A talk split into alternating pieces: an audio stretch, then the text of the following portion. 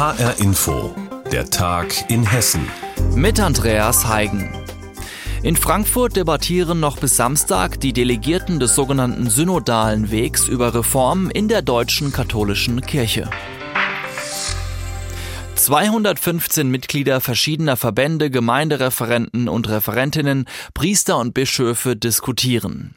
Am Freitagnachmittag ging es um zwei wichtige Kernthemen. Die Morallehre in der katholischen Kirche und ihre Vorstellungen zur Sexualität.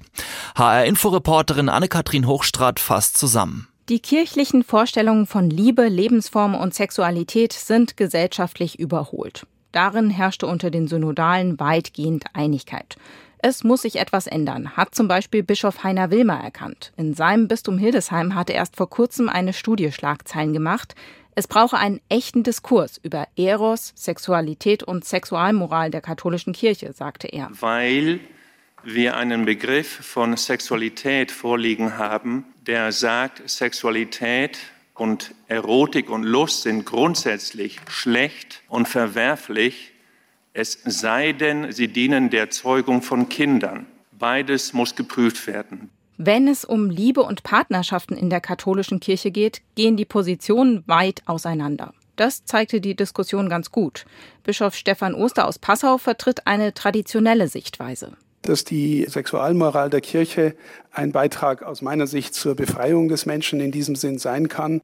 So sehen es jedoch längst nicht alle Synodalen. Birgit Aschmann zum Beispiel sieht dringenden Handlungsbedarf. Die Geschichte der Sexualmoral als Geschichte der Befreiung ich würde da große Fragezeichen dran setzen.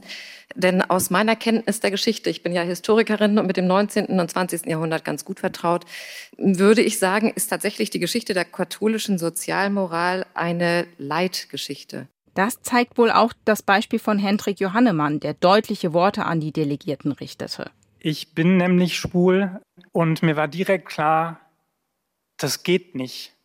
Gott kann mich nicht so akzeptieren. Ich habe meine ganze Jugend über allabendlich zu Gott gebetet, bitte, bitte, Gott, mach, dass ich nicht so bin.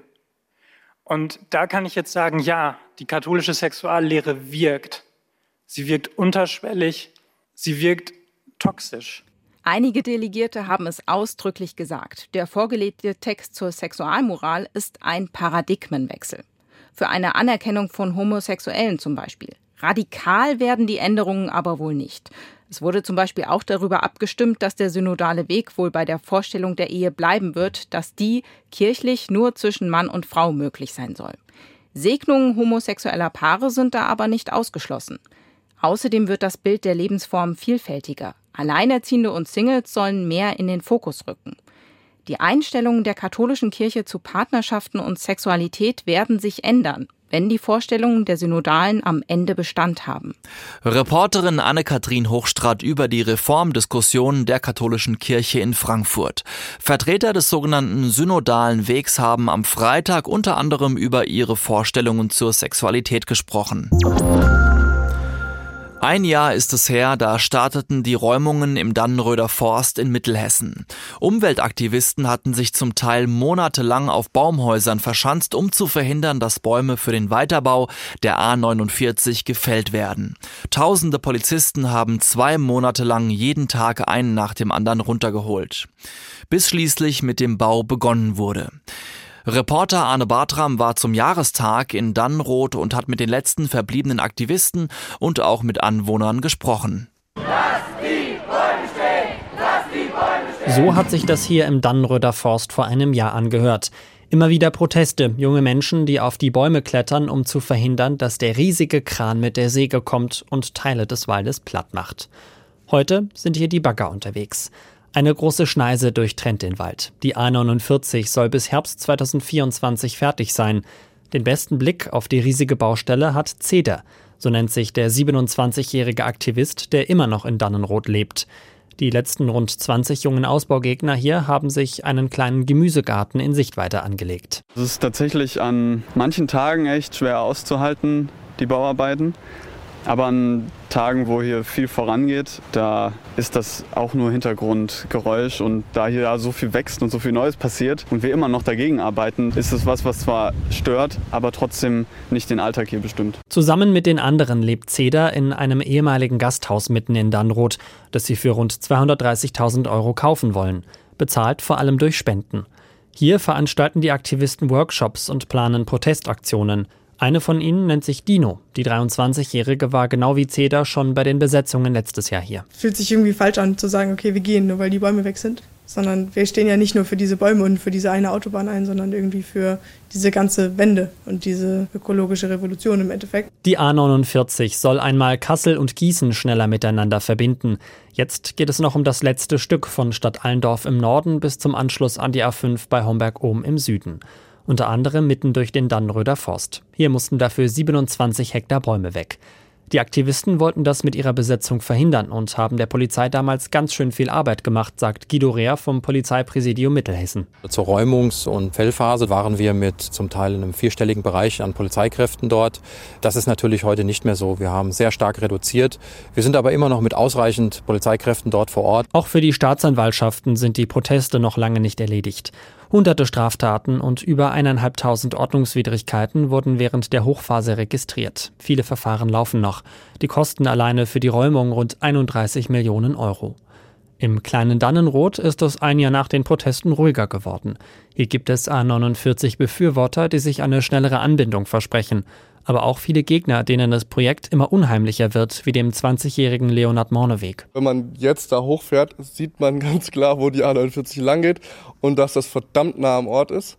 Und da werden die Einschnitte für uns schon da sein. Ich glaube, die wird man spüren. Auch wenn sie den Kampf gegen die Rodungen im Dannröder Forst verloren haben, die Aktivisten wollen weiterkämpfen für eine andere Verkehrspolitik. Ein Jahr nach der Räumung im Dannröder Forst. Reporter Anne Bartram mit Eindrücken von vor Ort. Der Krieg war gerade einmal ein gutes Jahr vorbei, da hat sich das Land Hessen bereits eine Verfassung gegeben. Vor 75 Jahren. Als erstes Bundesland in ganz Deutschland und hat damit Schule für andere Länder gemacht. Jetzt feiert das Land den Geburtstag seiner Verfassung mit einer spektakulären Lichtershow am Landtag. Premiere ist am Sonntag.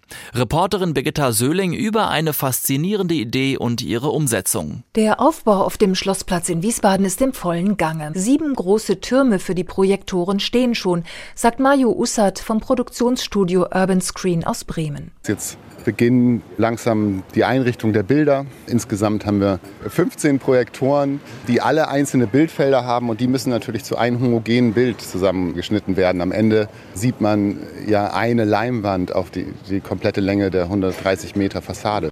Der Hessische Landtag wird zur Leinwand für eine Jubiläumslichtershow. Mit dieser ungewöhnlichen Idee feiert das Land seinen Geburtstag. Vor 75 Jahren haben die Menschen in Hessen als erstem Bundesland per Volksabstimmung ihre Verfassung gewählt.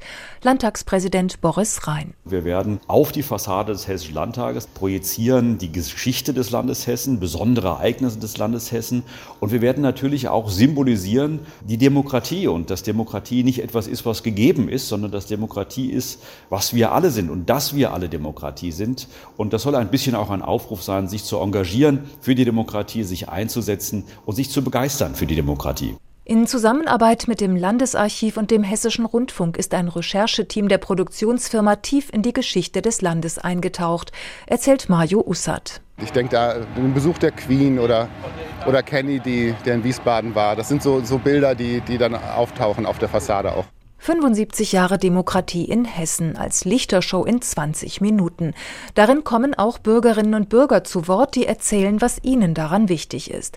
Majo Ussert. Wir sind mit zwei Teams durch ganz Hessen gefahren, waren in Nordhessen, in Frankfurt, in vielen Städten und haben BürgerInnen interviewt und das hört man auch in einer Soundcollage. Bis alles passgenau steht, müssen die Techniker nächtelang basteln. Am Samstagabend ist Generalprobe, am Sonntag um 20.30 Uhr Premiere.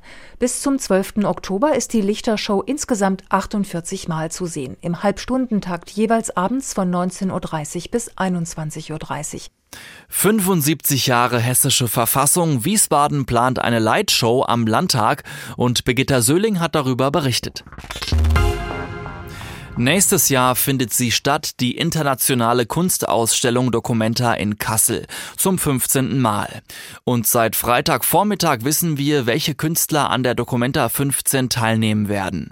Die entsprechende Liste der Künstler gibt es aus erster Hand aber nur in der Straßenzeitung Asphalt. Über diesen außergewöhnlichen Weg der Documenta-Werbung aus Kassel, HR-Inforeporter Carsten Gohlke. Stefan Marx ist Verkäufer der Straßenzeitung Asphalt und ihm ist deutlich anzumerken, dass dieser 1. Oktober 2021 ein ganz besonderer Tag für ihn ist. Das ist etwas wie Weihnachten, würde ich sagen. Sowas gibt es nicht jeden Tag und es ist heilig für mich. Er hält die zehnte Ausgabe des Jahres der Straßenzeitung Asphalt in seinen Händen und diese Zeitung ist etwas ganz Besonderes, schwärmt auch der Chefredakteur Volker Macke. Wir haben drin als allererstes die Liste der Namen aller ausstellenden äh, Künstler und Künstlerinnen der Documenta 15 im Jahr 2022. Der Weg für uns als Straßenzeitung ist natürlich ähm, große Wertschätzung, die wir da erfahren für unsere Art von solidarischem Journalismus, den wir betreiben, im Netzwerk mit anderen Straßenzeitungen zusammen. Dass wir jetzt hier da die äh, Erstveröffentlichung bekommen haben als Asphalt, das verpflichtet uns insofern, dass wir das sofort teilen, weil das ist das Prinzip von Lumbung. Die Straßenzeitung Asphalt erscheint in einer 27.000er Auflage von Kassel bis in den letzten Zipfel Schleswig-Holsteins. Sie ist aber gleichzeitig auch nur der Einstieg, denn denn Straßenzeitungen gibt es weltweit und somit auch ein regelrechtes Netzwerk. Eine Auftaktinformation über diesen speziellen Verteiler, also über das Netzwerk von Straßenzeitungen, hat es in der Geschichte der Dokumenta so noch nicht gegeben. Die Idee dazu kam nicht zuletzt von den Künstlern selbst, erklärt Reza Afisina, künstlerischer Direktor des Lombok-Netzwerkes, das im kommenden Jahr federführend für die Dokumenta 15 ist. Das war eine lange Reise für die Aktivisten des Netzwerks der Dokumenta mit den Herausgebern der Straßenzeitschrift Asphalt.